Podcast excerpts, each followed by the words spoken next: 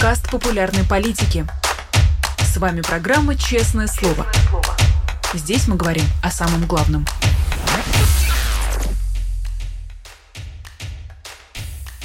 17 часов московское время. Всем здравствуйте. Вы смотрите YouTube канал «Популярная политика», программу «Честное слово». Меня зовут Тунино Русибашвили. Я рада всех приветствовать. Прошу поставить лайк, подписаться на канал и присылать ваши вопросы в чат, за которым я внимательно слежу. И рада поприветствовать в гостях, как обычно, Дмитрия Львовича Быкова, писателя, поэта, журналиста. Дмитрий Львович, здравствуйте. И спасибо, что еще одна пятница пройдет в вашей компании. Спасибо, Нино. Здравствуйте всем. Записка от Евгения Ройзмана, которую он передал, звучит так. «Всем привет. Никто не обещал, что будет легко. Спасибо за поддержку и добрые слова. Все будет хорошо». Все будет хорошо? Ну, видите, Ройзман сделал для меня больше, чем кто-либо из моих друзей. Он взял с собой в тюрьму мою книгу.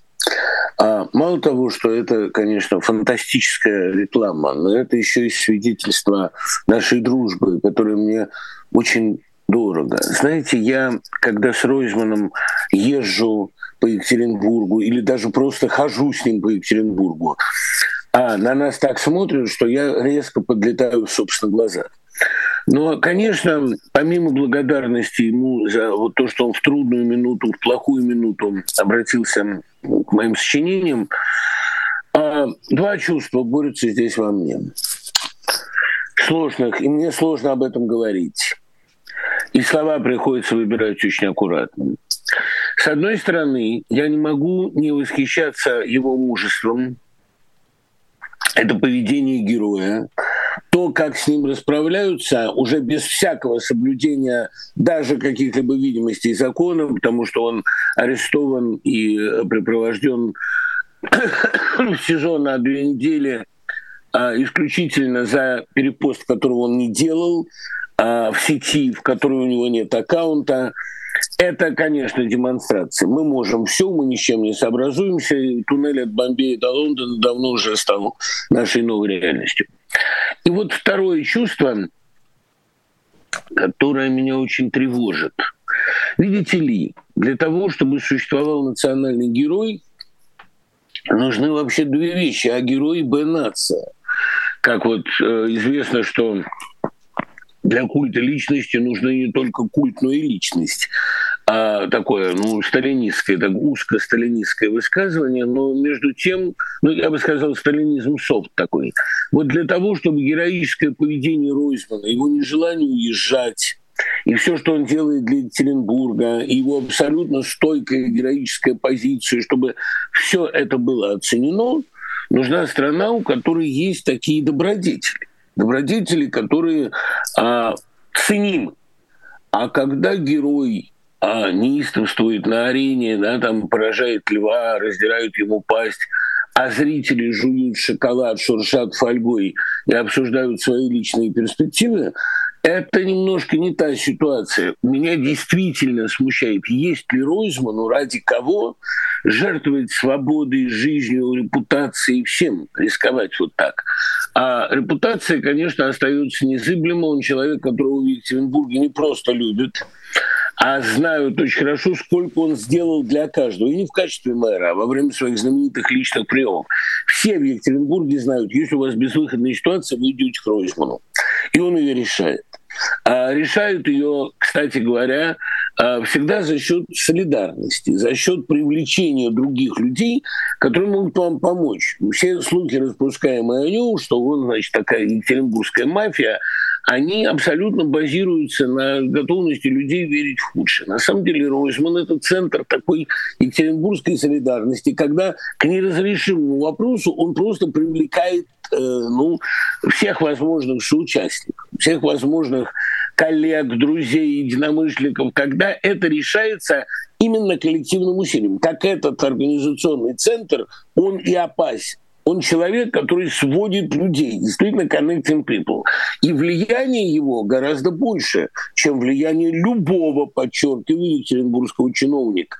Он действительно народный мэр, э, этот образ его эксплуатируется всеми его сторонниками, но это образ абсолютно справедлив. Готовы ли сегодня люди чувствовать благодарность ему, ответственность за него, А готовы ли они впрягаться за него, грубо говоря? Вот это очень серьезный вопрос. Потому что, понимаете, ведь любой героизм, он требует не просто оценки, не просто адекватной, адекватного свидетеля, он требует, на самом деле, той аудитории, которая э, способна и протестовать, и негодовать, и оценивать чужой подвиг. А ведь нет ничего более растлевающего, чем зрелище такого победившего, ликующего зла. Когда вы видите победу зла по всем фронтам, ну, действительно, ну, человек с августа в изоляции, а в это время а, ему шьют вот это совершенно невозможное помещение, даже не, не ролика про Навального, а там виден значок ФБК ему за значок ФБК дают две недели. Это растлевающее, ликующее зло. Я не знаю, готовы ли люди, так долго к нему приспособляющиеся, ему серьезно противостоять. А можно то же самое сказать про других политзаключенных, про Алексея Навального, Владимира Карамурзу?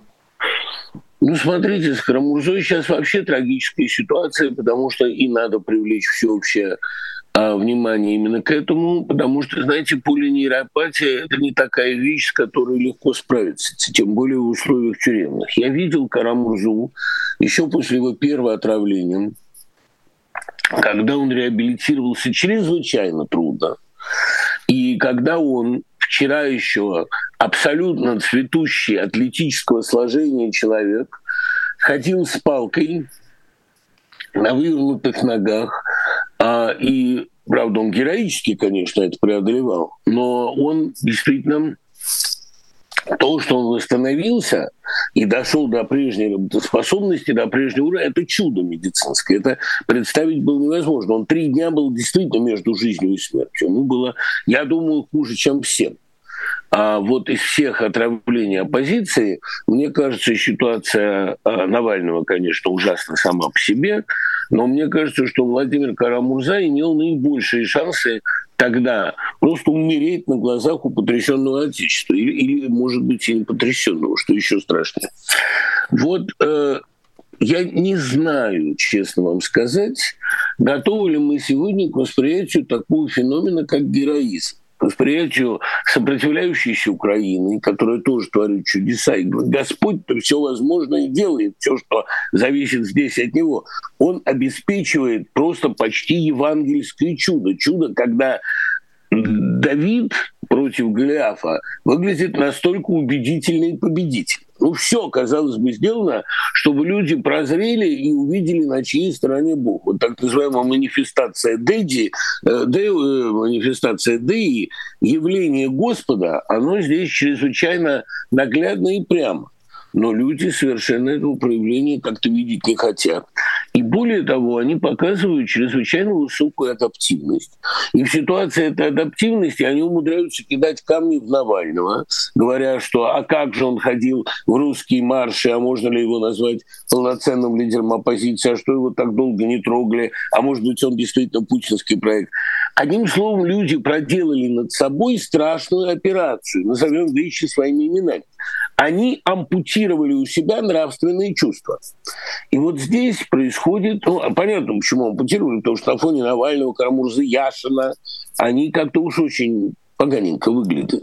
И вот тут возникает вопрос. У нас нет практически сомнений в том, как закончатся боевые действия, будет ли Россия платить репарации, как вообще это все для России закончится. Никто не сомневается, что плохо.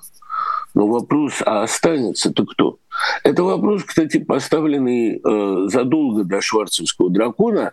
Что произошло с душами людей, на глазах которых все это время торжествовало, нагло торжествовало зло, с экрана говорились чудовищно абсурдные вещи. Тут Владимир Путин одарил нас очередным сеансом мудрости на тему репы. Ну, все это, да? Что будет с людьми, это не безобидно, это реально не безобидно, что будет с людьми, на глазах которых все это творилось. В статье Горького о русском крестьянстве 22 года, это самая радикальная его статья, поставлен очень правильный вопрос. Гражданская война, как всякая война, тем более война в 20 веке, она имеет вообще тенденцию к завершению, она закончится что будет с людьми, на глазах которых пять лет творилось безнаказанно такое зверство. Можно ли пройти через это, как сказано у Шолохова, дело забывчиво, а тело заплывчиво? Можно ли выйти из этого нормально? Можно сделать вид, что ничего не произошло. Это, знаете, как студень, который разрежешь, а он э, срастается по шву но, к сожалению, моральной компенсации этой травмы нет и не будет. И общество, которое так долго терпело, смирялось, наблюдало и приспосабливалось, и жило прежней жизнью, и ходило по московским премьерам и кафе. Я боюсь, что это общество неисправимо.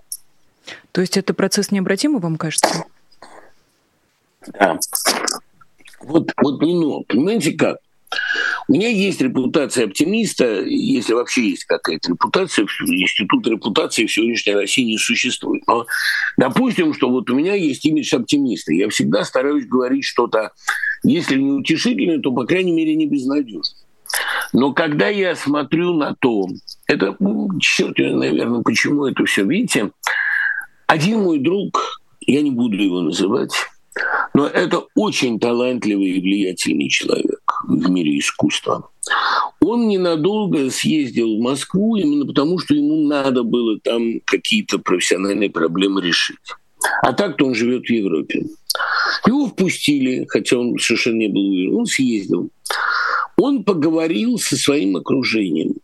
И все его окружение сказал, да что ты, возвращайся, будем работать, есть возможности только в одной ситуации, когда действительно в абсолютно изолированном пространстве они с двумя ближайшими друзьями там, в дачном лесу зимнем оказались полностью наедине – они выразили свой ужас и сказали, что да, мы растеряны, мы не знаем, как жить, мы не представляли, что такое с согражданами возможно, но сами-то они ничем не отличаются от сограждан. Сами они молчаливо терпят, мне словно говоря, дико запуганы. Состояние вот этой запуганности тотальной, он говорит, что он такого не то, что не видел, он не предполагал, он не мог это поверить. Даже при сталинизме у людей сидели какие-то рудиментарные представления о том, что такое хорошо и что такое плохо. Они молчали, да. Но те, кто молчал, по крайней мере, за это ненавидели себя. А те, которые сегодня, они свое такое поведение считают нормой. Это выученная беспомощность, это невозможность ни к чему, а, так сказать, ну, чисто по-человечески невозможность ни к чему приложить свои внутренние протестные способности. Ну да, вот вы негодуете. А что вы будете делать? Куда вы пойдете? Не на улицу же. И вот все это вместе, оно заставляет думать, да, этот процесс не обратно. Меня этот разговор, а, он а, почему, знаете, потряс? Потому что человек, с которым я говорил, не просто взрослый, но человек колоссального мужества, известный а своей бескомпромиссной позиции по множеству вопросов, десятые, нулевые, он это рассказывая мне, плакал. А зрелище плачущего мужчины, я вам скажу, это вообще зрелище довольно тяжелое. И плакал от бессилия, от стыда. И я на самом деле не понимаю, что можно сделать вот с этой конкретной ситуацией. Дмитрий Львович, но мы же с вами тоже зачем-то разговариваем. Зачем тогда мы это с вами делаем? Мы не часть этого общества, мы не внутри этого общества. Ну, знаете, это, э, это лукавый, это лукавый вопрос. Ведь дело в том, что, во-первых, мы не внутри этого общества. Давайте говорить откровенно. А мы находимся внутри его исключительно по паспорту. А на самом деле мы живем в стране, где на нас, ну, в странах, где на нас не давит беспрерывно этот страх. Давят другие страхи. А, страхи безработицы, страхи а, там, безденежья, унижения, другие разные варианты. В конце концов, страх того, что нас достанут и здесь, потому что мы окружены доброжелательным вниманием Отечества даже и сейчас. Но, конечно, мы не внутри этого общества. Мы можем себе позволить называть вещи своими именами, там, выходить в эфир. Видимо, пребывание внутри диктатуры это та вещь, которая не экстраполируется снаружи, которую нельзя себе представить. Ну, потому что, понимаете, вот случай Розмана, Ройсмана, он лишний раз доказывает. Они действительно не просто могут сделать все, они это осознают и куражатся. Они нарушают собственные законы, любые права, любые нормы полным сознанием этого и с наслаждением, рискну сказать, они, вот когда, когда человек находится в лапах дьявола, он каким-то здоровым, рискну сказать, каким-то живым участком своей души, он это сознает. Но а, привлечение в том и заключается, что пути назад нет, спасения нет. Поэтому теперь все надо делать как можно хуже. Если ты не должен, не можешь стать первым, ты должен стать последним из последних, возглавить эту ленту с конца. И действительно, а, те глубины падения, которые мы видим сегодня среди сторонников режима, среди повторителей этой лжи. Ну вот, понимаете, вот Лавров перед нами. Да, казалось бы, человек, который все таки воспитан не в худшем вузе, который что-то понимает. Один раз его осмеяли публично, причем осмеяли тоже, в общем, нагло и с вызовом, когда он сказал, что это Украина напала. Он мог бы скорректировать эту формулу, он мог бы найти другие модели, ну, чтобы выглядеть не позорно, потому что когда министр иностранных дел страны выглядит позорно, понимаете, ну именно стыдно, выглядит обгаженным, это для престижа страны нехорошо, это, это вообще плохо. Он повторяет это. Он этот свой стендап-трюк, как уже написали в сети, решил повторить везде, где есть такая возможность. И вот это самое омерзительное. Понимаете, когда человек не просто поскользнулся и упал, а когда он нанизался на нож и так 15 раз. И все они, которые сейчас занимаются вот этим этим стендапом, этими новыми и новыми повторами падения, да, вдруг говорить уж нарочно, вот это то, что непоправимо, безусловно, и репутационно, и страшно сказать, психологически. Хочется спросить, неужели Путин лучше выглядит? Да нет, Путин, можно сказать, здесь первый среди равных. У Путина в последнее время уже как-то говорили о том, что новый двойник появился, но я не верю в всю конспирологию. У Путина с лица не сходит глумливая ухмылка. Это именно не улыбка, это ухмылка блатная глумливая ухмылка, с которой наблюдают за, скажем, избиениями все на одного. Это глумление на всех уровнях. Вот когда он рассказывал там про прусаков, про что русскому здоровому немцу смерть, это все вещи, которые не имели ни малейшего отношения к теме выступления, которые вообще не имеют смыслового содержания. Но это все время глумление про то, что у нас очень много друзей, нас все любят, на самом деле. Мы говорим враждебные страны, но это выражение некорректно. Враждебна элита этих стран, которую вознесло к власти, но эта власть там так устроена, понимаете, что там недостаточно хорошие люди могут иногда рекрутироваться во власть. Недостаточно образованные, да? Ну, демократия, что поделаешь, выбирают не тех. Но у нас, где людей возносят, добавим от себя, только исключительно их заслуги, у нас же меритократия – у нас такое невозможно. И в этих странах у нас очень много друзей. И когда он это говорит, я вижу, как он наслаждается. Понимаете, это происходит такое... А что ты сделаешь да?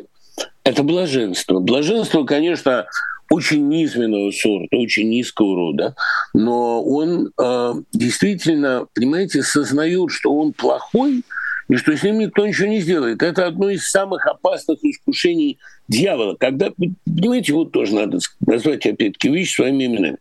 Когда ты в руках Божьих, это очень приятное ощущение. И Зеленский, понимая, что он играет на стороне добра, он при всем трагизме своего положения, он, по крайней мере, понимает, что он на правильной стороне. Это одно из сильных наслаждений но чувствовать себя в руках дьявола, это тоже, как выясняется, довольно сильный наркоз. И вот когда смотришь на Путина, на его адептов, иногда на Соловьева, который а, краснея и значит, распаляясь, в очередной раз грозит всем ядерным ударом, мы видим то самое – экстаз, да, такой дьявольский оргазм, это такое оргиастическое явление. Но глумление – это сильное удовольствие. Без глумления, без того, чтобы еще и не, ну, как пишет Пригожин, ссу на твое лицо, пишет он Стрелкову, без того, чтобы еще и насать на лицо, вот без этого, конечно, настоящего полноценного Торжества не происходит. Понимаете, вот в чем дело. Вот теперь я наконец могу сформулировать. Мало укрепить свою власть, мало получить в свое распоряжение целую страну и привести большую страну, большую армию прямо в отряд дьявола, да, пополнить его ряды. Надо при этом еще и а, сознавать, что ты нагло и публично попираешь добродетель. Ведь тут же, понимаете, об этом очень хорошо рассказывает японский фильм «Человек за солнцем». Ну, не японский там он, а тайваньский. Я никому не буду, конечно, э, рекомендовать его просмотр, потому что это самая страшная картина, которую я видел. Но там сказаны очень точные слова. Когда человек верит в то, что он делает, это еще не фашизм. А вот когда он измывается и сознает, что он приступает к черту, когда он не верит в дело, которое он делает, когда он именно сознает, что это богиня. Вот это фашизм. Наслаждение осознанным злом. Вот это мы видим сегодня среди российских чиновников и среди некоторых особенно пылких россиян. Дмитрий Львович, на этой неделе была церемония «Оскар», и в разделе документальных фильмов «Оскар» получил фильм «Навальный». Э, многие сказали, что это фильм про другую Россию, вот ту, у которой еще есть надежда, у которой есть будущее. А, эта Россия вообще существует в данном контексте, исходя из всего, что ну, вы уже сказали? Да ну не ну, ну это же фильм про Германию. Это фильм про лечение Навального в Германии. Там есть флешбеки из его предыдущей истории, но вообще это фильм никак не про Россию. Мы не видим там Навального а функции народного вождя, кроме нескольких флешбеков, где он возникает там во время митингов. По большому счету, это фильм никак не про Россию. Это хороший фильм, крепкая работа. И он ставит себе задачу показать именно генезис этой несгибаемости, показать несгибаемого человека. Но э, насколько это все касается России и его сторонников, сторонников, которые, кстати, успели восстановить против себя очень многих и внутри себя очень сильно расколоться. Тут у меня возникает ряд вопросов. Я э, не стал бы преувеличивать роль этой победы. Ну вот, действительно, да, это для Навального очень важный знак, что о нем помнят, что он, он сам правильно совершенно сказал, что он а, из того положения, в котором он находится, сделать ничего не может. Поэтому победа этого фильма – это никоим образом не его заслуга, и он не может говорить от лица победителя. Для Америки это вообще характерно, вот так вложиться в протест – который вдобавок не требует никаких особенных усилий. Но это все равно, как там для французского аристократа из Пруста носить в волосах заколку в виде серпа и молота. Это такая своего рода интеллектуальная мода, которая, да, спасибо большое за то, что вы следуете этой моде, но которая ничего радикально не меняет. Но посмотрите на ситуацию, в самом деле. Ведь у вас а Навальный продолжает оставаться в полной власти Путина. Его убивают на глазах у всей страны. И абсолютно вся страна, а, вся абсолютно, хавает это так большой ложкой, как будто это нормально. People хавает. А они, конечно, ну, я понимаю, что я не имею морального права никого осуждать, находясь, что называется, в безопасном далеке. Хотя безопасного далека ни у кого из наших современников сегодня нет. Россия кого хочет, того и достанет. Но здесь возникает вопрос. Вот на этот вопрос у меня нет ответа. Действительно нет. А чего все так боятся? Ведь, понимаете, население России оно сегодня находится в лапах чудовищного противника, у которого очень много ОМОНа. Но в любом случае мирных граждан больше, чем ОМОНа. Во всем Екатеринбурге нет столько ОМОНа, чтобы он всю протестующую общественность, всех, кто выйдет на улице, сумел бы растащить по тюрьмам. Ну нет в России столько тюрем, чтобы посадить 142 миллиона человек. И э, я понимаю, что эти люди готовы стрелять в толпу, но опять-таки они всех не перестреляют, их не столько. А в России расконсервировали много лагерей, но нет в России столько лагерей, чтобы посадить туда всю Россию. Некому будет сажать. И потом, понимаете, я не уверен, что весь ОМОН даже за какие-то мифические деньги, даже за квартиры в Москве, готов стрелять в людей. Я не понимаю природы этого страха. А что же, собственно говоря, чего так боятся эти люди? Ответ у меня только один. У них нет ни малейшей надежды на солидарность.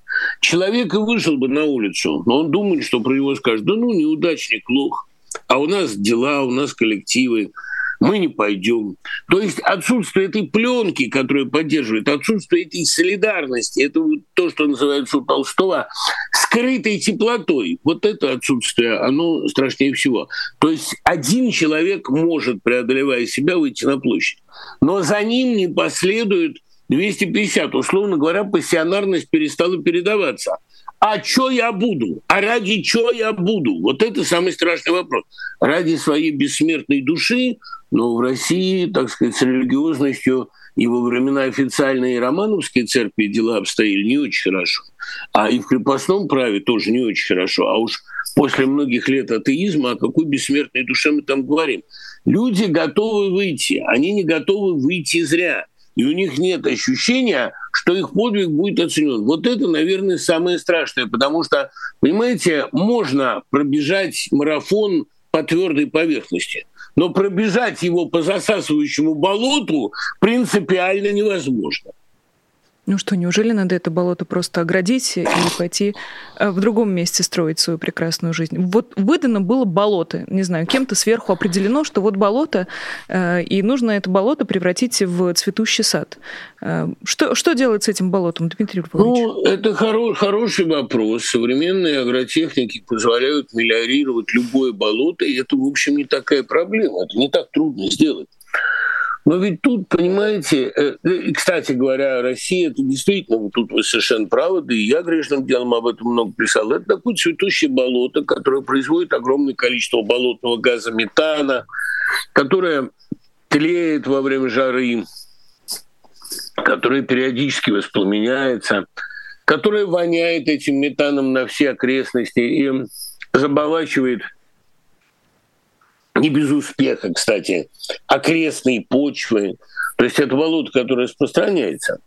Но ведь вот в чем, понимаете, самая страшная проблема. Мелиорировать его можно. Болото образуется там, где нет стока вод, где нет движения. А можно сделать цветущий сад. Проблема в том, что это болото успело породить уникальную флору и фауну а, уникальных бабочек, уникальных жуков. Потом в этом болоте, как вы знаете, как во всяком болоте, это я цитирую свою статью 2003 года, в этом болоте очень хорошо сохраняются любые органические останки.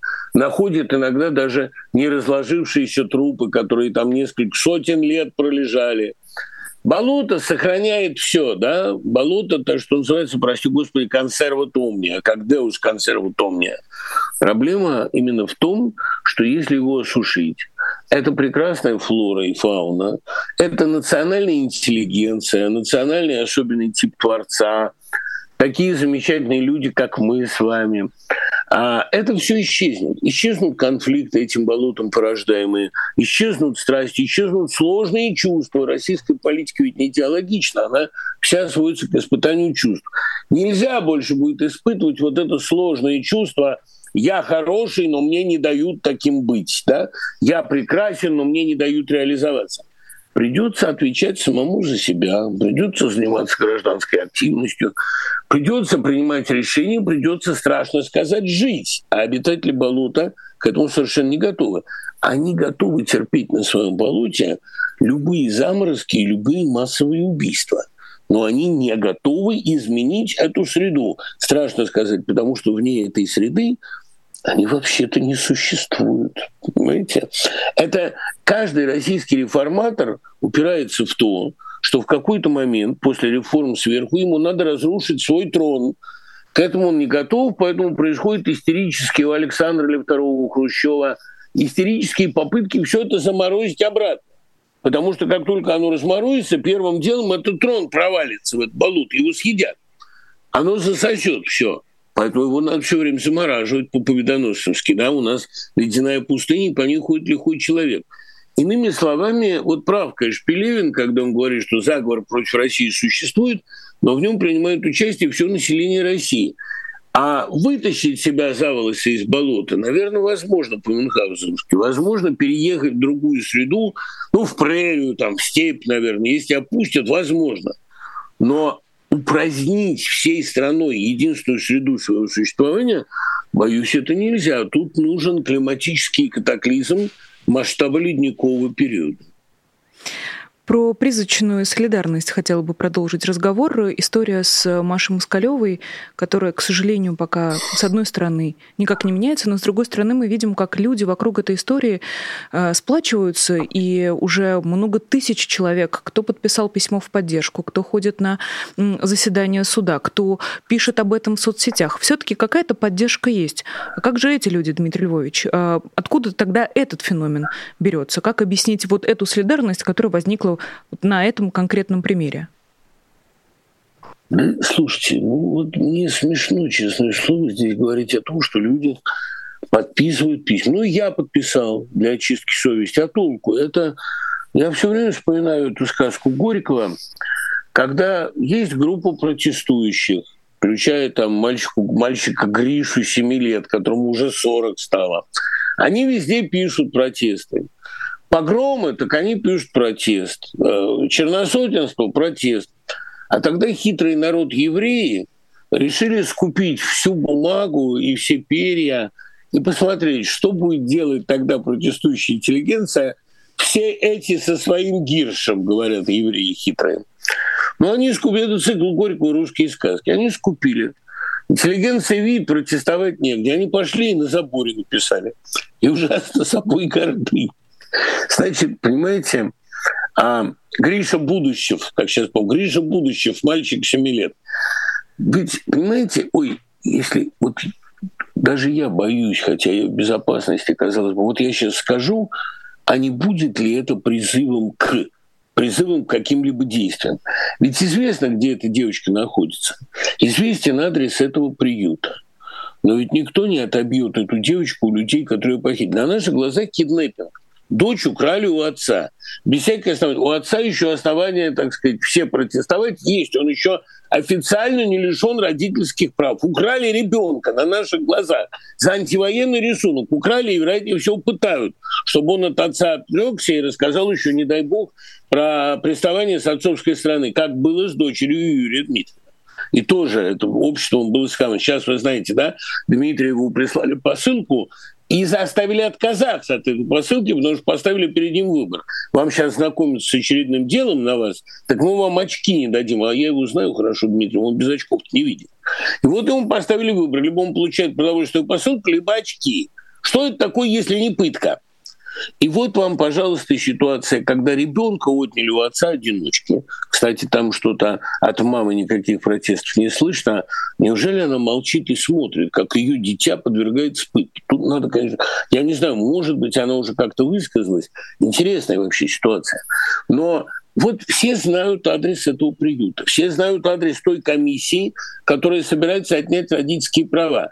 Все смотрят в лицо людям, которые это осуществляют. Есть же официальные спикеры у власти по этой части, которые говорят, мы будем ходатайствовать об отобрании ребенка. Эти люди продолжают ходить по улицам спокойно, никто не подходит к ним, никто не задает вопросов. А что изменится от того, что вы подпишете тот или иной документ? Конечно, дети для России, как любые моментные ценности, ну как ребенок, кровиночка, они все объект самой пылкой, самой разнузданной сентиментальности. Детьми в России можно оправдать все. Воровал ради детей, убивал ради детей. У меня дети, да, у меня лапки. Ну, очень хорошо, ты ради детей все делаешь. Ну, казалось бы, на такой почве, на а, от, отобрании ребенка у одинокого отца, еле-еле выживающего со своим бизнесом, это та ситуация, которая не предполагает моральной двусмысленности. Здесь все понятно. Но для того, чтобы что-нибудь сделать, у людей по-прежнему никакой стимула. То есть, по, по всей видимости, распалась даже последняя связь. Вот это обожествление детей. Ну а разве мы этого не видели уже? Разве мы не видели матерей, которые говорят, пусть пойдет на войну, погибнет за родину, и следующего сына тоже отдам. То есть последний уходит, уходит вот эта кровная зависимость, уходит сакральность детства. И у меня была надежда идиотская, там, я помню, Плющев меня уже довольно жестко э, обстебал за это. Я говорю, ну Путин должен вмешаться. Ну для него какая не, не из-за добрых чувств, но какая по пиару прекрасная ситуация вступить за ребенка, окроти опричнину свою. Твой имидж прославится не хочет вступаться, никак не комментирует, ни слова не говорит, даже Песков не говорит, мы в курсе ситуации. Ничего не происходит. То есть на наших глазах ребенка отняли у семьи, и никто из них, все мы довольствуемся подписями. Вот это и есть ситуация самого глубокого растления. Я единственное уточню, а, по истории а, про Юрия Дмитриева, там все-таки оформили очки как 20-килограммовую передачу. Всего у Юрия Дмитриева есть право на 4 такие передачи в течение года, и просто администрация колонии поставила его в безвыходное положение пришлось да. согласиться на 20-килограммовые очки, приводит слова историка его соратники. Очки, да. А, а у него продол... нет вариантов. Да. да. Да, да. Э, так и есть, к сожалению. Э, продолжим, Дмитрий Львович. И тут тоже уже не очень понятно, с какой стороны и какую новость взять. Они все одинаковые э, в каком-то эмоциональном смысле. Вот мы про детей с вами говорили. На днях была годовщина удара по драмтеатру в Мариуполе, где большими-большими буквами было написано слово «дети». Есть еще одна история с бурятской правозащитницей, у которой уже отобрали сына, насколько я понимаю, тоже ровно из-за того, что она выступала Э, против войны. Э, мы в очередной раз с вами возвращаемся к вопросу вечному, у которого, по-моему, пока нет ответа. Но что-то же надо где делать. Что-то же... К вопросу, Или где, где предел? предел? Вот это Можно ясно. так? Понимаете, на мой взгляд, все пределы не ну, что хотите. Но предел был перейден, был превышен, когда мариупольских детей вытащили в Лужники. Когда на Лужниковскую арену под софитой вытащили мариупольских детей, которые, забывая текст, благодарили человека с фальшивым, как доказали, позывным «ангел» за то, что он их спас. Спас от домов, от семей. Там, правда, уже э, написали пропагандисты, да и расследователи объективные, что это были дети из неблагополучных семей. Все-таки не нашлось ни одного ребенка, который бы э, был из Мариуполя и который готов был бы сказать со э, сцены «Спасибо, что вы разрушили мой город, да, плохо мне там жилось». Такого не нашли. Да и эти, которые вышли говорить, они путали слова. На наших глазах, по сути дела, изнасиловали детей. И многие после этого продолжают говорить, нет, ну можно же делать свое дело. Можно же, а, а почему я должен умирать из-за этого? Ну, у меня театр. Или там, можно же продолжать снимать хорошее человечное кино. Можно же продолжать что-то делать, да? Нет, когда на твоих глазах насилуют детей, этого делать нельзя. Ну, вы посмотрите, до каких бездн падения дошла сейчас Россия, когда ребенка из уничтоженного России города выпускают со словами благодарности армии, которая это сделала. Ну куда дальше-то? Это действительно, что ли, а, в любви на войне и добавим в аду все средства хороши? Ну куда? Вот после этого пребывания а, этих детей на сцене у меня исчезли последние остатки каких-то надежд на духовную реабилитацию страны. Ну, понимаете, наверное, бывают ситуации, бывают, наверное, когда происходит действительно вещь необратимая. Но тут еще еще больше скажем. Знаете, у меня была такая иллюзия, я вот в интервью с Туровской этим делился, что в России не верят э, до конца в то, что говорят, поэтому полноценного фашизма нет. Нет идеологии, нет прельщений, э, все все понимают. Но ведь оказалось, понимаете, что и без идеологии, и все понимая, на одном страхе и инерционности можно построить фашизм, как, или, как говорят сейчас в Украине, расизм. Можно построить абсолютно фашистскую диктатуру без единого конкретного вслух озвучиваемого тезиса. Только на ничем не подкрепленной, недоказанной лжи. Только на страхе, только на чувстве растления. И скажу совсем страшную вещь. Знаете, мы привыкли, что обычно добрые дела порождают солидарность. Но ведь дело в том, что память об общем растлении она тоже дает определенную солидарность. Ведь это мы вместе все заморались. Давайте замораем всех окончательно, чтобы наша замарность была неочевидна. И это из всех больших поэтов отразила одна Ахматова. Как вышедшие из тюрьмы, мы что-то знаем друг о друге ужасное. Мы в адском круге, а может, это и не мы. Вот как вышедшие из тюрьмы мы что-то знаем друг о друге, это самое глубокое проникновение. Понимаете, узники, которых насиловали на глазах друг у друга, они связаны общей постыдной тайной. И вот этот союз, этот блок разорвать невозможно. Я думал, вот мы, которые рисковали, там, которые выходили на эти протестные акции, мы связаны этим протестом общей памятью о славянском камне, о белой ленте, о бульварном кольце, куда мы выходили стоять, значит, как идиоты, прости господи. Мы эту связь позорнейшим образом утратили, мы ее предали. Я не люблю слово предательство, потому что в России главный жутов. Но вот связь коллективно изнасилованных – это связь, которую порвать нельзя. Эти люди вместе были в унижении, эти люди вместе подписывали договор о продаже души. А это связывает... Вот я, наверное, я не могу об этом не сказать. Я посмотрел фильм Андрея Смирнова, только что законченный, а фильм «За нас с вами». А, страшная очень картина по авторскому сценарию. Как все фильмы Смирнова, она медленно набирает ход и взрывается в финале. Это жуткая очень история про осень 52 года. Как уже агония сталинизма, но никто еще об этом не знает. И вот вопрос, почему эти люди так страшно рыдают по Сталину? а потому что он гарантия их общей постыдной тайны. Они вместе участвовали в падении. Он насиловал их, насиловали, они связаны навеки страшным стокгольмским синдромом. Ой, кстати, там есть одна реплика гениальная, которая уйдет, я думаю, в пословице. Там а женщина одна э, грозит соседке коммунальной за то, что та недостаточно по Сталину скорбит. И тогда героиня Юлии Снегирь, сыгравшая фантастически сильную роль а она там говорит, ну, ну, поди, поди донеси на то, что я не такая сука, как ты. Вот это исчерпывающая формула. Но солидарность сук, сученных коллективно, это та цепь, которую не разорвешь. Кстати, я Андрея Смирнова поздравляю не только с прошедшим днем рождения, но и с тем, что он в 82 года снял шедевр европейского значения. Дмитрий Львович, а, мне кажется, наш разговор возвращает к прошлой пятнице, когда мы с вами обсуждали вот эту серую зону компромисса. Не она разве растлевает?